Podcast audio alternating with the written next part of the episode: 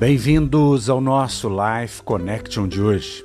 João, capítulo 7, versículo 37 a 39, nos fala sobre o Espírito Santo. Jesus nos fala sobre o Espírito Santo. E o texto diz: Ora, no seu último dia, o grande dia da festa, Jesus pôs-se em pé e clamou, dizendo: Se alguém tem sede, venha a mim e beba. Quem crê em mim, como diz a Escritura, do seu interior correrão rios de água viva. Ora, isso ele disse a respeito do Espírito que haviam de receber os que nele crescem, pois o Espírito Santo ainda não fora dado, porque Jesus ainda não tinha sido glorificado. Algumas coisas se colocam aqui, é impossível em três minutos dizer tudo para você.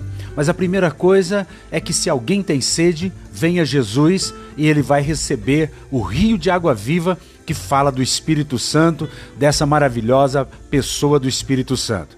Segundo, o Espírito Santo já veio, ele veio em Pentecostes. E agora ele não está apenas sobre nós, mas ele está em nós, ele habita em nós. E do nosso interior agora fluem os rios de água viva.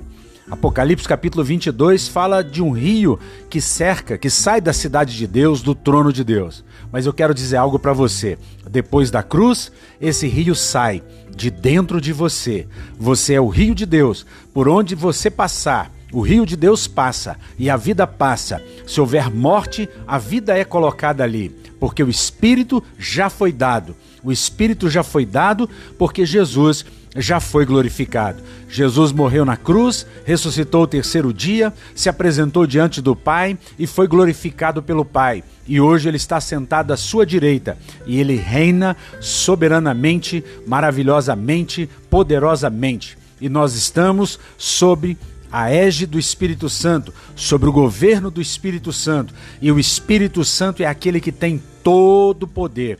E ele tem o poder criativo, ele tem o poder de convencimento, ele tem o poder de trazer a você a justiça que é pela fé, ele tem o poder de convencer você da verdade, e ele tem o poder também de fazer com que aquela pessoa que nunca teve encontro com Jesus experimente arrependimento, metanoia, mudança de vida. Que você pense nisso, que o Espírito Santo seja colocado sobre a sua vida e que neste momento agora você receba o rio de Deus, porque você é mais do que vencedor por meio daquele que te amou. Um beijo grande no coração, até o nosso próximo encontro.